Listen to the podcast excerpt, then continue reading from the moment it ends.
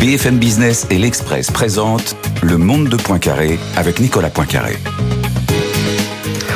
Bonjour, ravi de vous retrouver pour ce rendez-vous hebdomadaire de décryptage de l'actualité internationale sur BFM Business. À la une cette semaine, gros plan sur ce qui se passe en ce moment en mer Rouge. Qui sont ces rebelles outils du Yémen qui menacent la sécurité du trafic maritime mondial? Quelles sont les conséquences pour le commerce? On vous explique. Notre dossier principal cette semaine, c'est sur la Russie. Vladimir Poutine est entré en campagne. Il sera candidat en mars prochain pour un nouveau mandat de, de six ans. Il promet la victoire en Ukraine. Il montre ses muscles en déployant des troupes face à la Finlande. Il a éliminé presque tous ses opposants. Poutine est-il plus fort que jamais après presque deux ans de guerre? On se pose la question.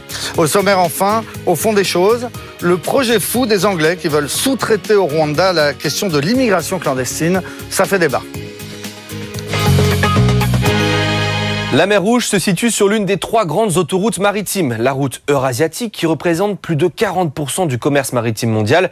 Et sur cette route, un lieu particulièrement stratégique est au cœur des attaques, le détroit de Bab el-Mandeb au sud de la mer Rouge qui sépare l'Afrique de la péninsule arabique. Chaque jour, près de 5 millions de barils traversent ce détroit. C'est un dixième du pétrole mondial. Du pétrole, mais aussi d'autres marchandises, des céréales. Plus de 20 000 navires marchands transitent chaque année dans cette zone.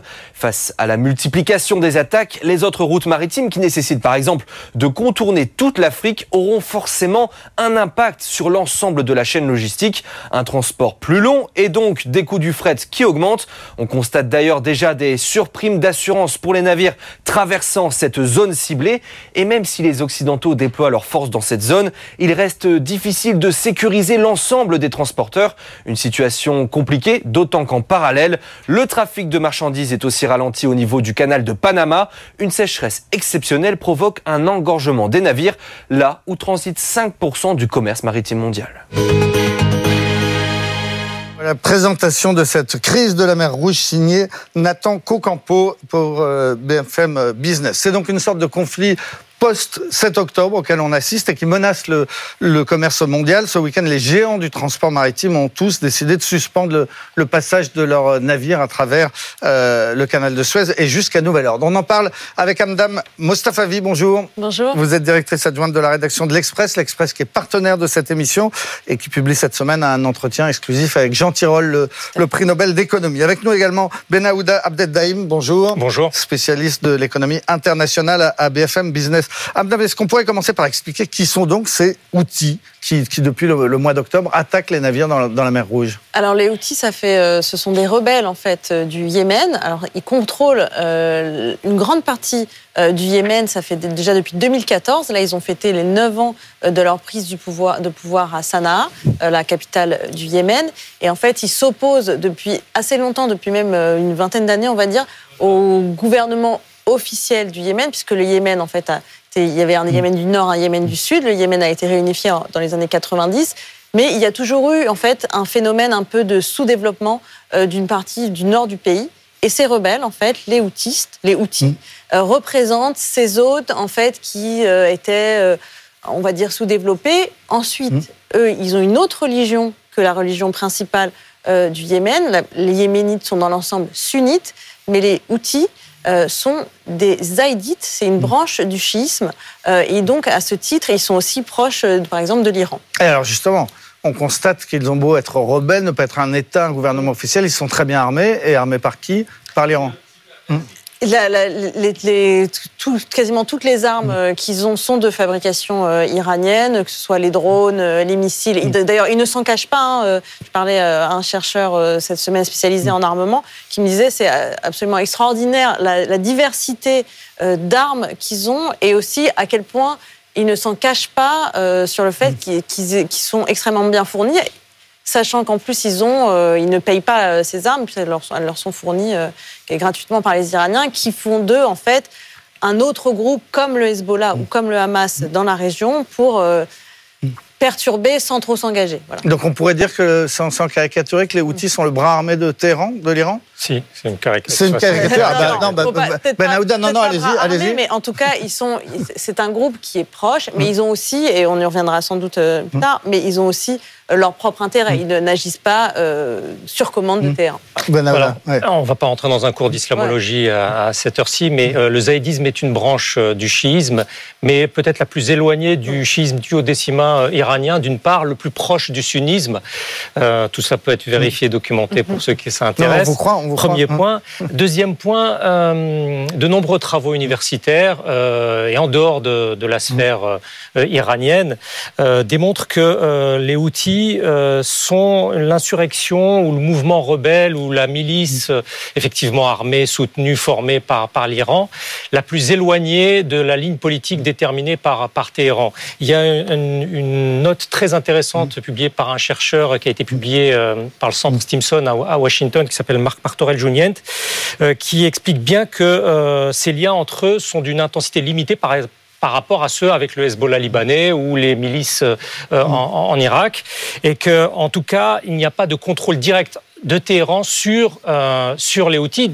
Pour une raison très simple, c'est que, on vient de, le dire, c'est que maintenant ils possèdent euh, des, pans entiers d'un territoire national et que, somme toute, ils ont une forme de, euh, ils se sont forgé une forme de légitimité territoriale euh, sur une bonne partie d'un État. Et de ce point de vue-là, ils sont en mesure, d'une certaine façon, d'avoir un programme, une ligne politique non pas qui soit bien entendu en contradiction avec celle de Téhéran, mais euh, d'une certaine manière euh, indépendante ou en tout cas autonome. Donc ils attaquent les, les navires en mer Rouge. Une petite précision, je suis d'accord sur euh, bien sûr le fond, mais juste pour préciser que de, récemment justement ils se sont de plus en plus rapprochés et que leur chef actuel, euh, Abdelmalek Alouti, a une sorte de fascination aussi pour l'Iran qui fait que de, ils ont de plus en plus leur modèle se calque de plus en plus sur celui du Hezbollah. Donc pour, pour résumer, ils attaquent en ce moment les navires dans, dans la mer Rouge avec du matériel militaire iranien, mais pas forcément sur ordre de Téhéran, mais pas non plus, vous nous dites, en contradiction avec la volonté de l'Iran. Disons que mmh. là où leur, leurs intérêts euh, les servent,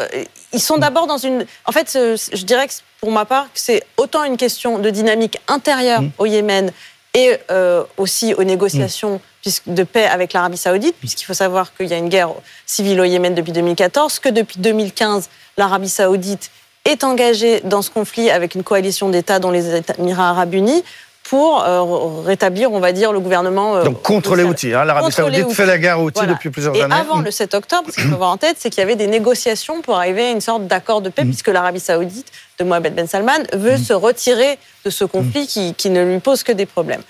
Je ne sais plus où je mais, Non, non, mais on, on a compris les, les ce, qui est, ce qui est quand même marquant, c'est qu'il y a différents signaux de la part de l'Arabie saoudite adressés aux États-Unis pour surtout ne pas enclencher un mouvement de riposte massif, parce qu'effectivement, euh, ils l'ont dit publiquement, le ministre des Affaires étrangères, le prince héritier, le ministre de la Défense, euh, le chef des opérations militaires, y compris au Yémen, nous ne voulons pas revenir dans un cycle qui a conduit à, cette guerre qui a, rappelons-le, causé des, des, pertes humaines en centaines de milliers euh, dans, ce pays ravagé.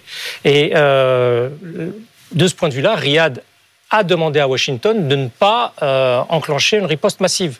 Parce qu'effectivement, non seulement ils n'ont pas enclenché de riposte massive, mais il faut voir que lorsque l'administration Biden est arrivée au pouvoir, ce mouvement été euh, catalogué, euh, classifié terroriste par l'administration Trump, l'administration Biden a retiré ce qualificatif de, de terroriste, euh, alors que le Hezbollah est, est, est, qualifié de terroriste. Donc de ce point de vue-là, euh, les Saoudiens, euh, et il suffit de parcourir les médias saoudiens ces derniers jours, ne veulent surtout pas rentrer dans un, dans un cycle qui les amènerait à une nouvelle, une nouvelle guerre face, face aux outils. Et alors du coup, qu'est-ce qui va se passer? On va laisser les outils continuer à bombarder les navires qui, qui passent en mer Rouge? Alors, deux, deux choses. Il y a une, il y a une opération qui s'appelle Gardien de la prospérité qui devrait être lancée dans les prochaines heures ou les prochaines heures par les États-Unis avec une douzaine de nations dont la plupart euh, des, États de la région et probablement les marines britanniques euh, et, françaises. Ça c'est pour la partie militaire, pour une forme, forme, une sorte de, protection des navires, voire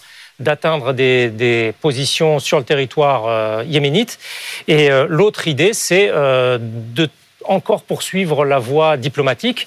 Euh, il est fait état, et ça directement par un communiqué de, la rébellion Houthi, de euh, pour parler avec les parties internationales, on ne sait pas quelles sont ces parties internationales, sous les auspices de Oman. Oman qui est le médiateur historique de, la région, et Oman, euh, par où, dit-on, ont transité les armes de l'Iran vers, vers le Yémen. Donc Oman qui est l'État frontalier du Yémen. Donc il y aura la partie diplomatique, euh, dont on saura peu de choses jusqu'à ce que ça aboutisse ou non, et puis la partie militaire, dont on saura beaucoup de choses dans les, dans les jours et les, qui viennent euh, en provenance euh, des États-Unis, qui, qui, veulent associer Israël, Bahreïn et le Qatar, notamment dans, lors, de, lors de ce voyage que va mener le ministre américain de la Défense. Et tout ça donc sur fond de conflit à Gaza, parce qu'on l'a pas rappelé, mais enfin la, la, la, revendication des, des Houthis, c'est la fin des combats, la trêve à Gaza, la fin des bombardements. Oui, mm. et c'est bon, c'est on, peut on peut discuter des liens avec l'Iran, mais c'est quand même intéressant de, constater que là où le Hezbollah et l'Iran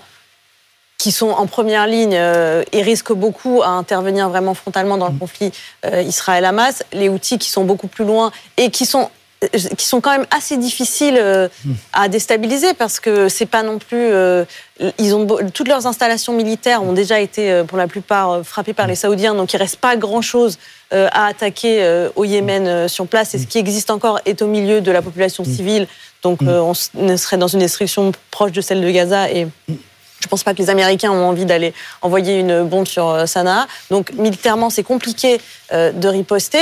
Moi, je crois plus à la voie diplomatique parce qu'en effet, là, les outils ont, des, revendications, ont mm. besoin de quelque chose. Ils veulent être euh, reconnus légitimement et c'est peut-être ça qui va permettre d'arrêter ça. Sinon, ils n'ont pas tellement d'intérêt à s'arrêter puisque ils ont mm. des voilà. Et nous, ça, enfin, nous, ça nous coûte beaucoup la France quand elle quand elle envoie un missile Aster pour euh, contrer quelques drones, ça nous coûte, nous, énormément face à des armes qui ne leur coûtent rien à eux. Voilà, bah écoutez, on y voit un peu plus clair et tout ça, on, y reviendra souvent sur BFM Business avec de, lourdes conséquences économiques, hein, puisqu'on le rappelle, les, c'est 40 000, 20 000 bateaux par an, 40% du commerce mondial qui transite par la mer Rouge et qui se retrouve bloqué.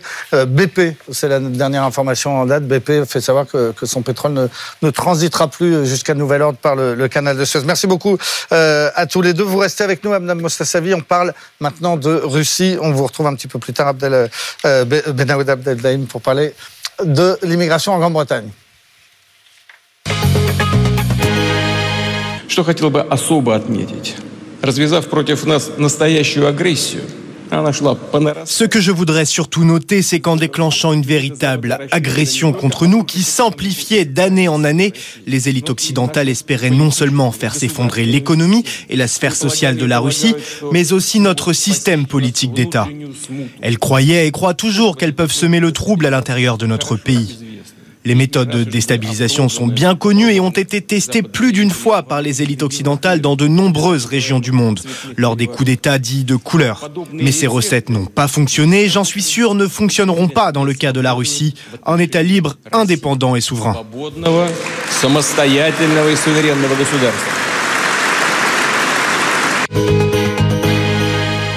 Voilà, c'était euh, hier Vladimir Poutine à Moscou devant les cadres de son parti Russie Unie. Poutine qui est en guerre, donc, mais qui est désormais aussi en campagne électorale puisqu'il vient d'annoncer sa, sa candidature pour un nouveau mandat. Et pour en parler aujourd'hui, j'ai le plaisir de recevoir euh, Joséphine Staron, directrice des études et des relations internationales du think tank Sinopia. Bonjour. Bonjour. À vos côtés, Nicolas Tenzer, enseignant à Sciences Po. On peut suivre vos analyses sur votre blog Tenzer Stratégique. En face de vous, Manon Loiseau, journaliste, réalisatrice, ancienne correspondante à Moscou. Bonjour. Bonjour. Et nous sommes toujours avec Mme Mostasavi, la directrice adjointe de la rédaction de, de l'Express. Manon Loiseau, vous étiez à Moscou ce 30 31 décembre 1999, lorsque, presque à la surprise générale, on a appris que le successeur de Boris Yeltsin serait un certain Vladimir Poutine. Qui eût cru ce jour-là que ça allait durer si longtemps? Puisqu'on est en 2024, il est toujours là plus fort que jamais et c'est pas fini.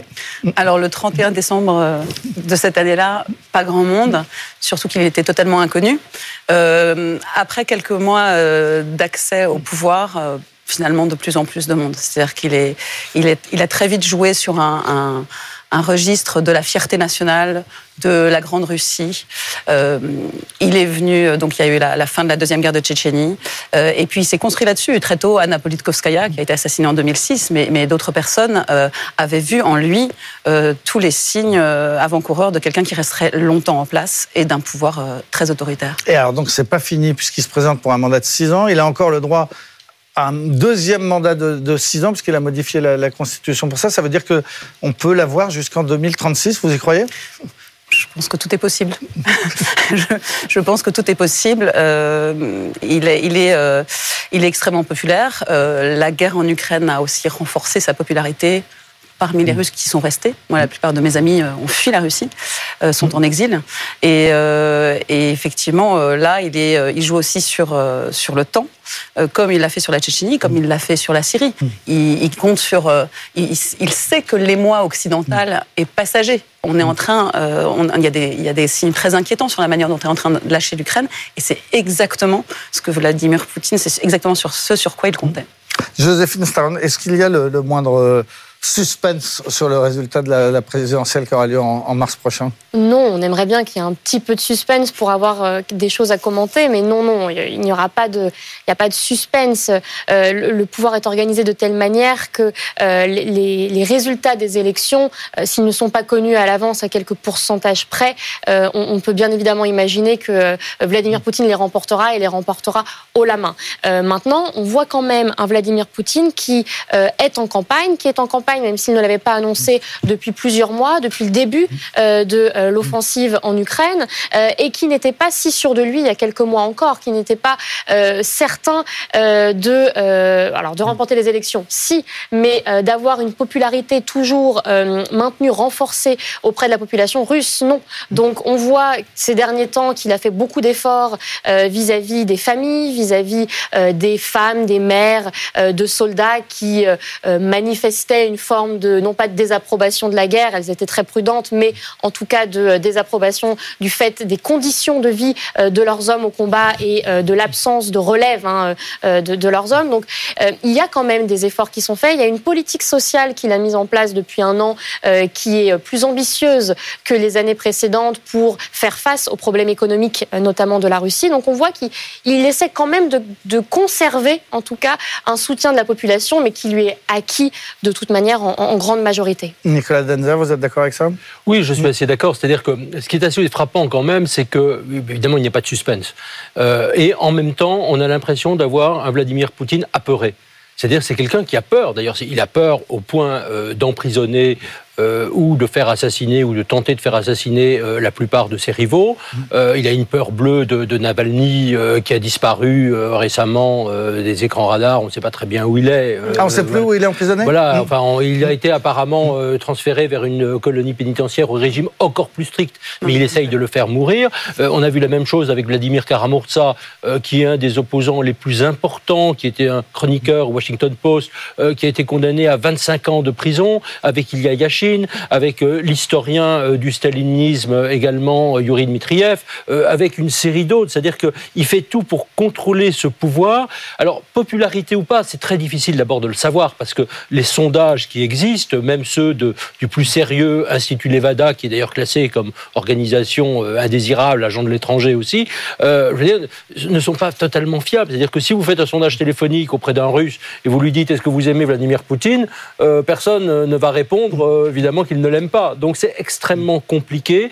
Il y a aussi, il faut le savoir parce que c'est acquis euh, depuis les, 24 ans de poutinisme et avant les années de soviétisme et de stalinisme, vous avez une énorme apathie. C'est-à-dire que pour la plupart des Russes, il n'y a aucun espoir que cela change. Donc ils essayent d'organiser leur petite sphère privée, de se débrouiller autant qu'ils le peuvent et surtout de ne pas regarder. Je me rappelle juste une dernière anecdote. Euh, en Estonie, en mai dernier, j'étais là pour une conférence. Je passe de devant euh, l'ambassade de Russie avec une série de, de, drapeaux, d'inscriptions, de soutien à l'Ukraine.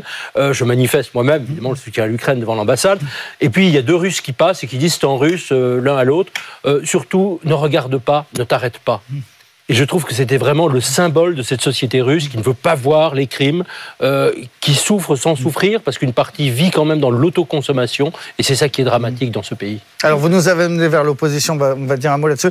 Manon Lezo, vous aviez l'air d'avoir des informations sur Navalny, juste parce qu'on a évoqué sur Navalny, effectivement, on est tout ça assez inquiet, parce qu'il n'y a pas d'informations sur là où il se trouve, mais on en est à 19 884 interpellations pour, euh, actes antipatriotiques. Des enfants sont fait arrêter, des babouchkas. Il y a un couple qui se fait arrêter juste pour avoir écrit Ukraine pardonne-nous sur, le mur d'un magasin. Sept ans d'emprisonnement dont la, femme a été un an euh, à l'isolement. On en est aux incarcérations psychiatriques. C'est exactement comme à l'époque de Brejnev. En fait, euh, donc euh, déjà, ça avait commencé moi en 2005. Je me souviens, j'avais réussi à me faufiler dans un hôpital psychiatrique où un journaliste avait été arrêté et il avait passé un ou deux ans là-bas. Et là, on est, il y a de plus en plus de cas d'enfermement psychiatrique. beaucoup de, gens aujourd'hui, notamment Mémorial, comparent la situation effectivement au brejnevisme, mmh. qui où il y avait le recours à l'enfermement psychiatrique et, et c'est extrêmement inquiétant. Donc, euh, c'est euh, effectivement, il n'y a plus d'opposition.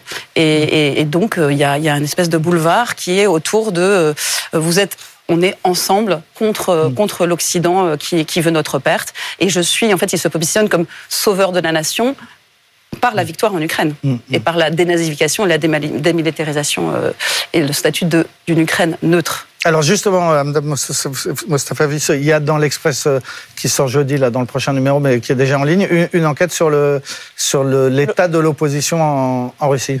Oui, on a surtout sur l'opposition en exil, puisque donc de fait, euh, l'opposition en Russie, ça fait longtemps que ce, n'est plus vraiment possible. Navalny en, est l'exemple. Donc on a essayé de, savoir qu'est-ce qu'il en était de l'opposition en exil, parce que beaucoup de, grandes figures de l'opposition russe comme Mikhail Khodorkovsky euh, ou l'ancien champion d'échecs Garry Kasparov euh, sont euh, partis de Russie et pourrait, on pourrait se dire qu'ils pourraient de l'extérieur avoir des actions. on sait que la fondation de, Navalny, par exemple, a fait une campagne d'affichage en Russie euh, où ça semble être mm. des affiches euh, innocentes, mais en fait, on a un QR code qui permet mm. d'arriver euh, sur le site de la Russie sans Poutine. Ça, c'est des petites actions. Évidemment, c'est anecdotique face à la machine étatique, mais ça compte quand même. Après, le, problème, c'est l'opposition à l'extérieur. Aujourd'hui, elle existe, mais elle a beaucoup de mal à s'unir. Et c'est un peu ce qu'on a essayé d'expliquer parce que à la fois euh,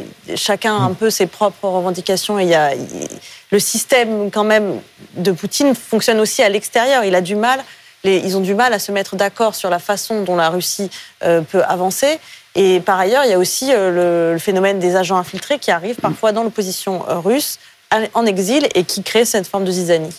Alors, et, hier, dans son, dans son, presque on pourrait appeler ça un premier meeting de, campagne, il a donné les grandes, les, grandes orientations. Euh, euh, Joséphine, en gros, c'est la souveraineté de la Russie et une totale opposition à tout ce qui est euh, occidental, à l'Ouest.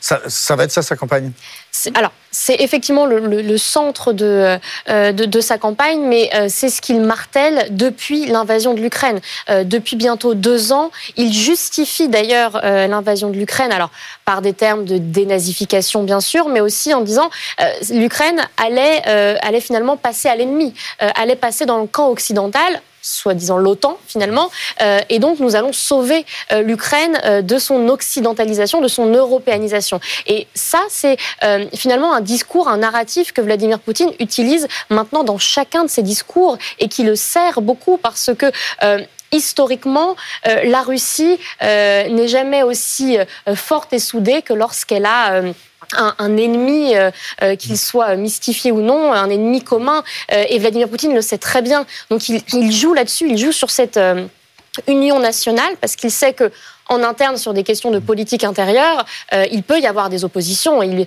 euh, y a des écarts de richesse extrêmement importants euh, avec une population extrêmement pauvre et à côté des oligarques richissimes. Donc ces écarts de richesse, les Russes en ont bien conscience. Il y a également des politiques familiales qui sont contestées, des, services publics sur lesquels il y a également des, controverses. Donc Vladimir Poutine va jouer sur l'unité nationale face à un ennemi qu'il qu'il ne cesse de construire et tout ce qui se passe actuellement, notamment au Moyen-Orient, ça vient renforcer sa rhétorique, ça vient renforcer ce narratif de la Russie alliée de tous les peuples qui combattent finalement un Occident euh, euh, sans valeur, un Occident affaibli. Mmh. C'est ça son narratif et c'est effectivement assez fort pour la Russie aujourd'hui. Donc vous nous dites un peu rien de nouveau, Nicolas Tenzer, vous êtes d'accord avec ça? Il y a toujours eu cet esprit anti-occidental dans les différents pouvoirs euh, en place à Moscou Alors, dans, les différents pouvoirs, je dirais avec quand même une exception qui était l'ère euh, Yeltsin. Mm. Euh, sous l'ère Yeltsin, c'était tout à fait autre chose, même si en fait le, vrai problème, et d'ailleurs c'était notre faute à nous, occidentaux, à ce moment-là,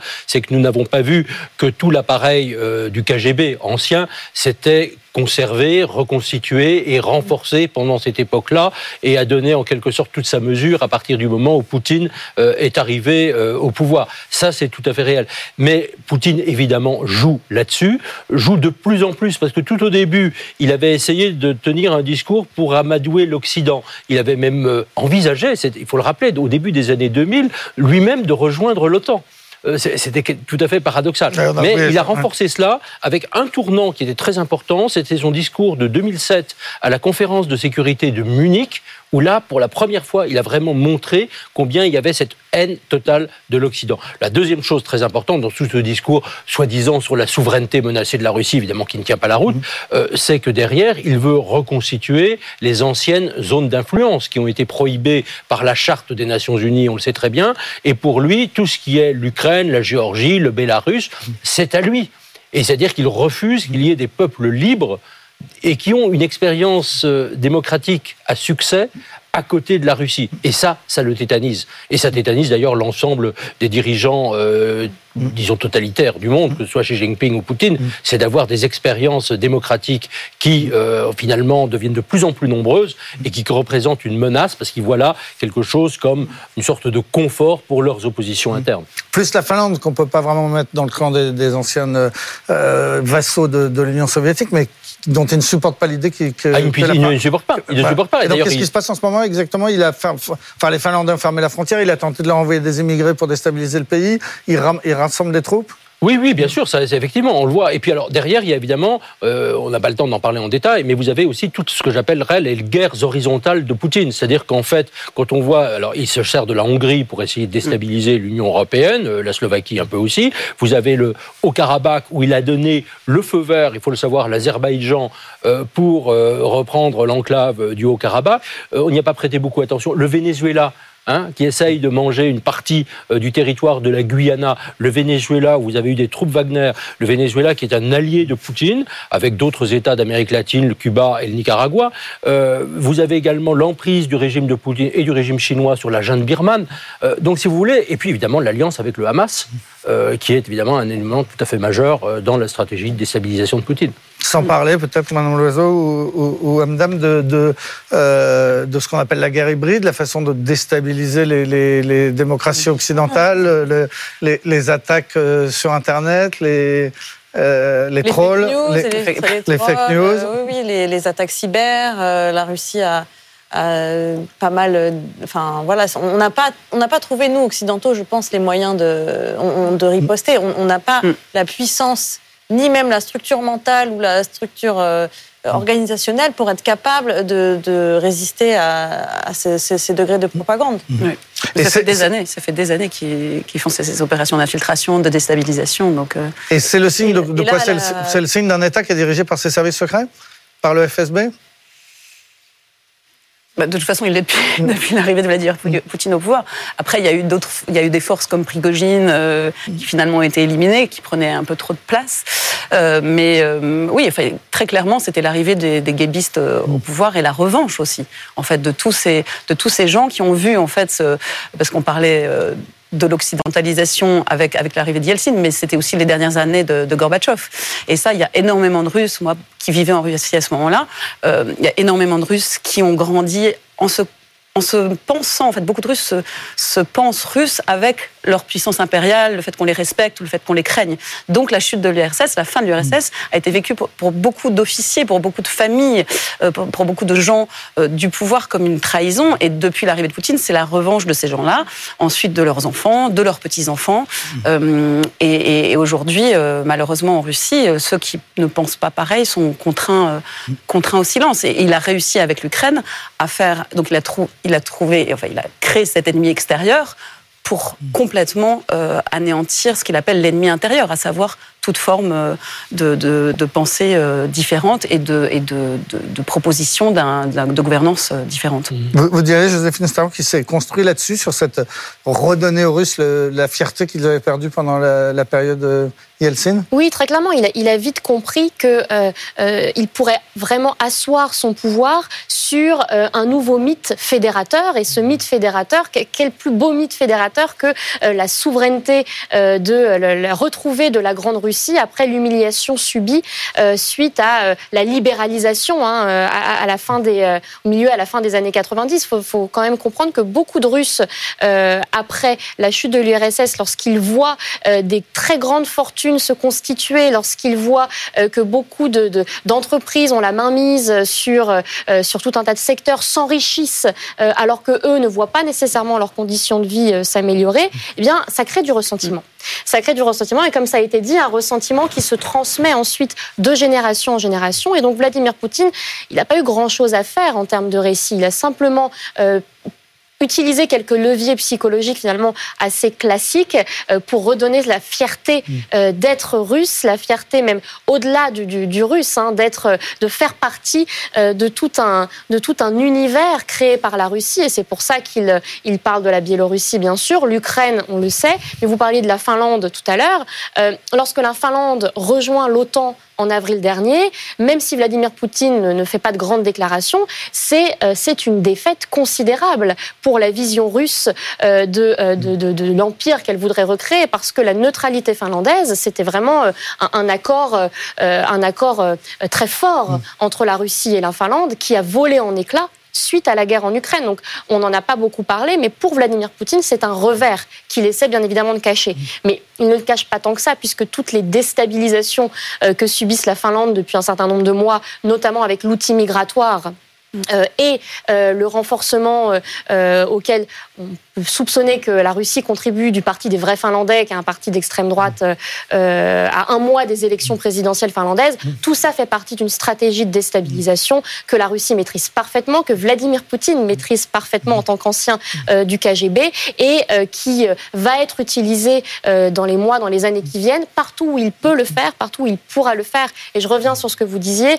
En Occident, on n'est pas tout à fait prêt pour ça. On a des, on a des règles, notamment de, de respect de l'état de droit, de confidentialité. Euh, on est plutôt dans la défensive que dans l'offensive parce que ça correspond à nos valeurs et à nos modes de fonctionnement.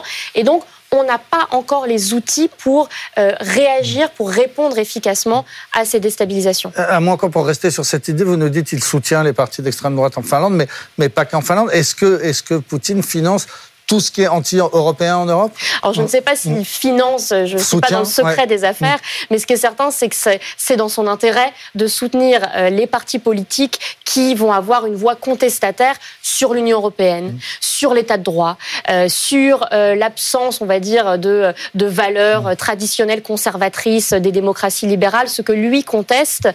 et donc, bien évidemment, il va chercher à encourager et à développer tous les mouvements de contestation euh, qu'il pourra en Europe, mais également aux États-Unis. Et on sait que d'un point de vue cyber, euh, la Russie est, extrêmement bien euh, dotée, extrêmement équipée et entraînée à agir sur tous les fronts, notamment sur les réseaux sociaux et dans le cadre d'ingérence aussi un peu plus, un peu plus offensive, hein, notamment lors de processus électoraux. La, question qu'on peut se poser, Nicolas c'est à quel succès parce que qu'il essaye de nous déstabiliser, on le comprend bien, mais est-ce qu'il y arrive Est-ce qu'il a joué un rôle dans le résultat des élections aux Pays-Bas? Est-ce qu'il a joué un rôle dans le résultat des élections aux États-Unis? Alors, euh, dans, sur les élections euh, aux États-Unis euh, de 2016, en tout cas, certainement. La victoire, de Trump, ça c'est tout à fait mm. évident. Et on sait notamment que sur un certain nombre de ce qu'on appelle les swing states, les, les États on a un point, sur un point de bascule, il a joué un rôle tout à fait important. Et il y a pu y avoir des actions enfin des opérations russes qui ont pu conduire un certain nombre d'électeurs à faire basculer finalement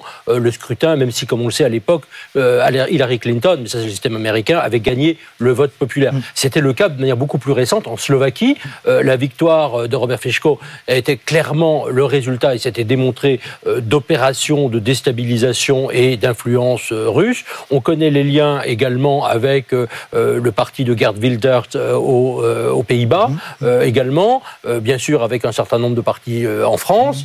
Avec l'extrême droite, l'AFD, mais aussi l'extrême gauche, die Linke en Allemagne. et on sait aussi qu'aux États-Unis, encore aujourd'hui, on a des actions d'influence très claires et que la Russie, n'en fait absolument pas mystère, espère également la victoire de Trump. Donc on a, ça multiplie de ces actions, mais il faut savoir que vous avez aussi en Europe et en France aussi un certain nombre de dirigeants mainstream ou d'anciens d'anciennes personnalités politiques mm. euh, mainstream euh, qui jouent totalement la carte russe, qui reçoivent de l'argent, je dis bien de l'argent de la part d'un certain nombre d'entreprises russes. Euh, ça, c'est quelque chose qui peut être totalement public. Après, est-ce que c'est légal malheureusement, ça peut être légal. Et l'un des vrais problèmes aussi dans nos actions contre la déstabilisation, c'est que nous n'avons pas l'appareil judiciaire et l'appareil légal qui nous permet euh, directement de poursuivre des personnes, anciennes personnalités politiques, euh, universitaires, hommes d'entreprise qui reçoivent de l'argent de la part de la Russie. On, parlait de la façon dont il a donc euh, rendu leur, fierté aux, Russes, euh, effectivement après cette période corrompue aussi hein, des années des années 90. Ce qu'il y a d'incroyable, c'est que ça marche aussi longtemps, non? Parce que qui, qui, qui, réussit à construire quelque chose sur les ruines qu'avait laissé Boris Yeltsin, c'est assez facile à comprendre que que ça marche encore 24 euh, ans après, c'est plus difficile. Alors moi j'ai vécu là-bas 1995 à 2005, donc j'ai vraiment connu l'époque Yeltsin et après l'arrivée de Poutine.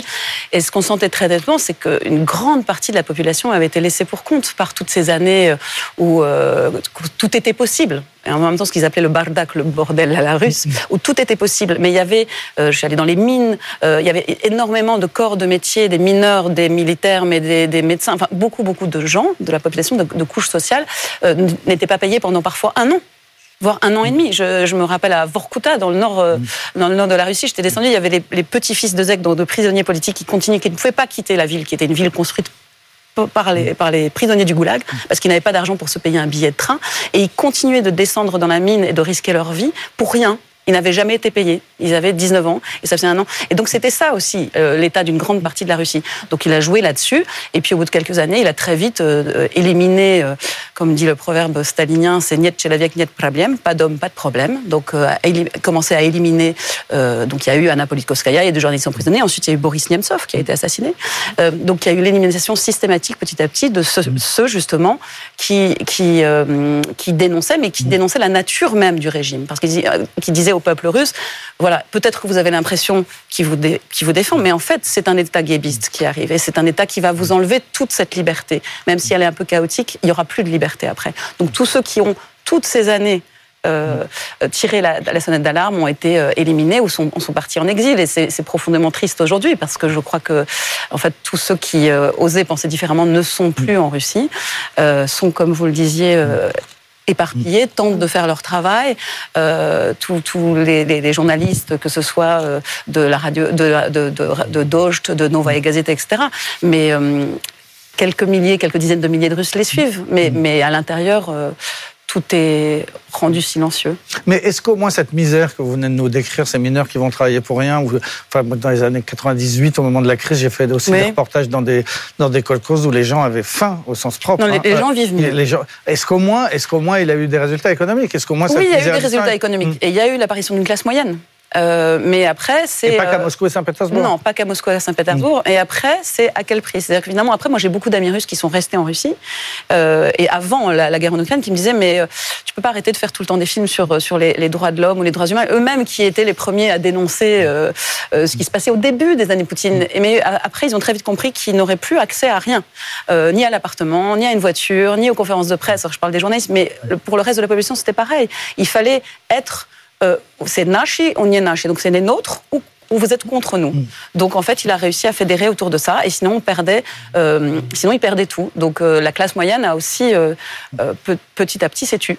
Je pense que le facteur économique est quand même assez important dans cette histoire. On mm. voit bien et pareil que là aussi, nous occidentaux, nous sommes complètement impuissants parce qu'on on a fait beaucoup de, de, de publicité autour des sanctions et du fait que l'économie russe allait être mise à genoux par depuis le début de la guerre en Ukraine. C'est pas du tout le cas. Mm. Euh, on a vu les chiffres de croissance, 3,5% euh, cette année. Alors même s'il y a une inflation importante, il y a quand même, euh, voilà, il, y a les biens de consommation. Ils ont aussi toute cette constellation d'États proches que ce soit de tous les, on va dire, tous les pays en stand, le Kyrgyzstan, et, etc., mm. ou la Turquie par lequel vont transiter les biens de consommation qu'on, a, qu'on ne veut pas envoyer, nous, vers la Russie, mais au final, les, les, choses se retrouvent quand même là-bas. Donc, plus toute l'aide euh, militaire, par exemple, qu'ils vont recevoir des Iraniens ou d'autres pays. Euh, demain, il y a une rencontre entre le, avec le Premier ministre, entre le Premier ministre russe et le Premier ministre chinois. Donc, en fait, ils ont, sont recréés tout un système qui fait que leur économie euh, reste quand même assez florissante, voire a été relancée par une partie par hmm. l'industrie militaire. Et nous, en face, on n'a pas non plus de trop de capacité.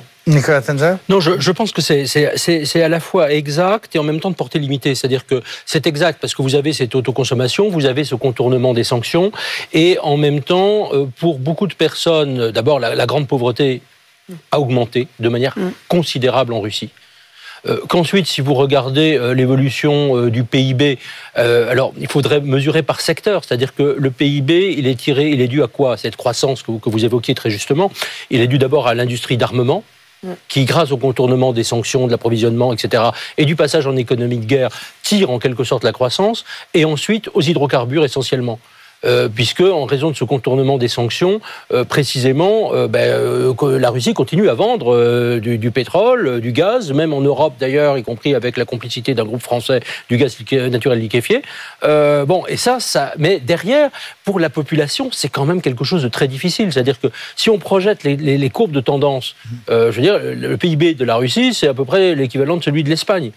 Et si on prolonge sur 20 ans ou 30 ans, sauf modernisation et apparition dans tout un tissu de PME, c'est un État profondément failli. C'est-à-dire c'est un État qui a les moyens de tuer des gens, d'assassiner des personnes en Ukraine, en Syrie et ailleurs, d'avoir un appareil militaire très puissant avec 7% euh, du PIB consacré quand même à la défense, mais au, détriment d'une population quand même qui souffre aussi. D'ailleurs, il n'y a, pas de futur. C'est-à-dire que c'est un État no future en quelque sorte. C'est ça aussi qui caractérise l'économie russe. Et d'ailleurs, on l'a senti euh, pendant les quatre heures de, de conférence de presse qu'il n'avait pas fait donc l'année dernière à cause de la guerre en Ukraine et puis avant à cause du Covid.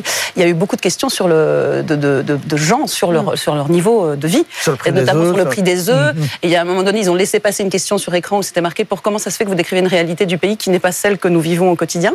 Pour ça, est-ce que c'était euh, un hacking ou une erreur de celui qui filtrait. Mais c'est vrai qu'il y avait énormément de questions euh, euh, autour du niveau de vie que, évidemment, le petit père des peuples s'est empressé de rassurer en disant qu'il allait remédier à la situation, notamment cette école, ces écoliers qui ont appelé de Crimée en disant que leur salle de sport était, était froide et il n'y avait plus de fenêtres. Et le directeur a tout de suite été licencié et ils ont annoncé, les, organisateurs de l'émission de, de, la conférence de presse ont annoncé qu'ils dépêchaient tout de suite une délégation pour remédier au problème. Mmh. Donc ça, c'est... Joséphine Staron, qu'est-ce que vous pouvez nous dire sur l'état de l'économie russe, ah, je, crois que beaucoup a été dit. Effectivement, elle tient grâce à l'effort de guerre actuel qui, euh, qui on va dire, cristallise hein, euh, tous les efforts économiques. Elle tient aussi parce que l'État russe abonde hein, beaucoup, essaie de, de, de compenser l'inflation, notamment des produits de première nécessité. mais je rejoins ce qui a été dit sur l'absence de vision à long terme. on peut s'interroger peut-être sur la durabilité des relations que Vladimir Poutine, que la Russie lie avec d'autres partenaires, puisque rappelons quand même que avant la guerre en Ukraine, avant les sanctions, euh, l'un des premiers partenaires commerciaux euh, de euh, la Russie, c'était l'Union européenne. Donc, elle perd quand même un partenaire commercial fort, un partenaire commercial qui était stable. alors, elle retrouve des partenariats avec cet arc des autocraties, hein, Chine, Iran, les pays de l'OPEP ou de l'OPEP+, qui, qui effectivement forment un arc solide autour de l'exportation d'hydrocarbures. Mais pour combien de temps euh, Parce que euh, on a des pays euh, qui sont ces pays-là hein, qui sont très forts, notamment la Chine, l'Iran, l'Arabie Saoudite. combien de temps auront-ils besoin aussi eux de la Russie Les contrats que la Russie négocie avec ces pays-là pour pallier la perte du marché européen, ce sont pas forcément des contrats qui sont à l'avantage de la Russie. Donc il y a une question de temps long aussi. Euh, pour l'instant, on ne peut pas, euh, voilà, on peut pas lire, euh, lire l'avenir, mais la question se pose sur l'avenir et on verra ce que Vladimir Poutine peut effectivement réussir comme transition économique pour pallier la perte du marché européen. Voilà, et puis il y a une grande inconnue naturellement, c'est l'avenir de la guerre dont on n'a pas parlé parce que aucun d'entre nous cinq est capable de dire ce qui va se passer sur les fronts au cours de, cet mm. hiver. Mais en tout cas, merci beaucoup pour vos lumières à, tous les quatre sur Vladimir Poutine. Donc candidat à sa réélection euh, en, mars prochain. Merci à Manon Loiseau, euh, journaliste réalisatrice, à Nicolas Tenzer, enseignant à Sciences Po, Joséphine Staron du think tank euh, Sinopia et Amdan Mostasavi, directrice adjointe de la rédaction de, de l'Express. Restez avec nous. Dans un instant, au fond des choses, on parle du débat en Grande-Bretagne sur l'immigration. Le monde de Poincaré sur BFM Business. Monde de Poincaré sur BFM Business.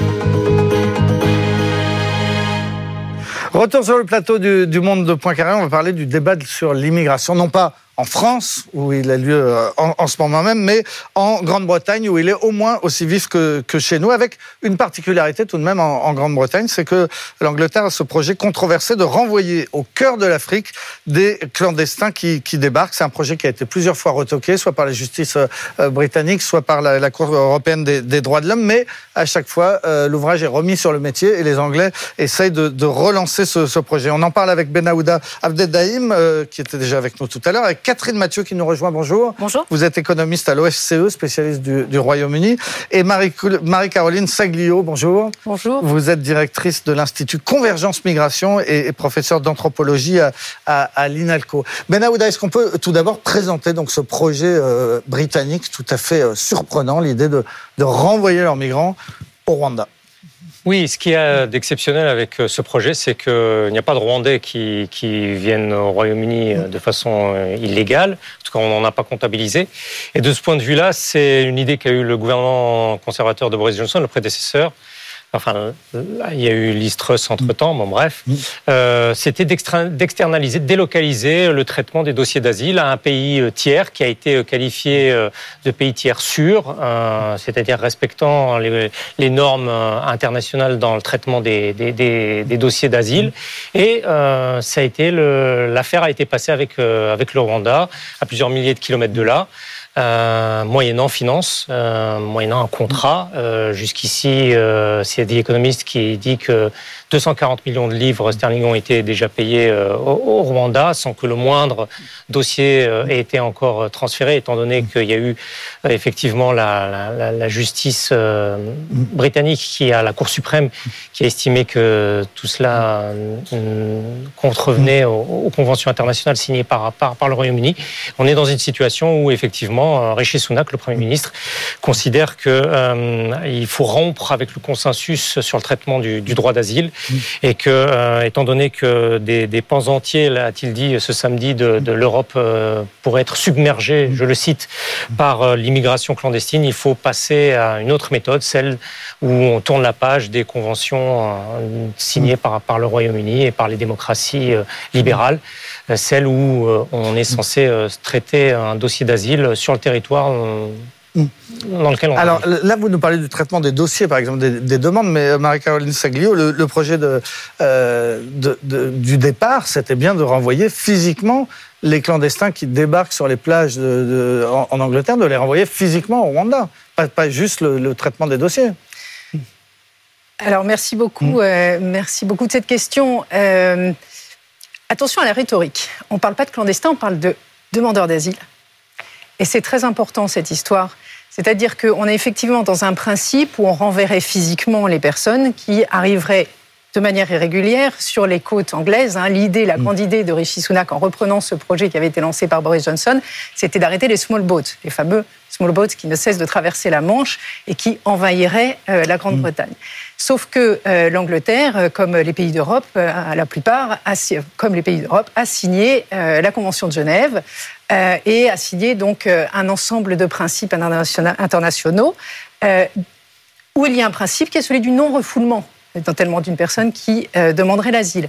Et là, on est effectivement dans la continuité d'une politique d'externalisation, vous l'avez très bien dit, euh, des politiques d'asile, mais là qui renvoie physiquement les personnes au Rwanda, et c'est là que serait traité leur dossier mmh. d'asile. Et, pour l'instant, zéro Rwandais ont été renvoyés, alors que ça dure depuis un, un moment, mais Rishi Sunak espère prochainement. Il n'y a, aucun Rwandais. Ce n'est pas, de Aucun, oh, pardon, pardon, ce ne sont pas des Rwandais, je voulais dire.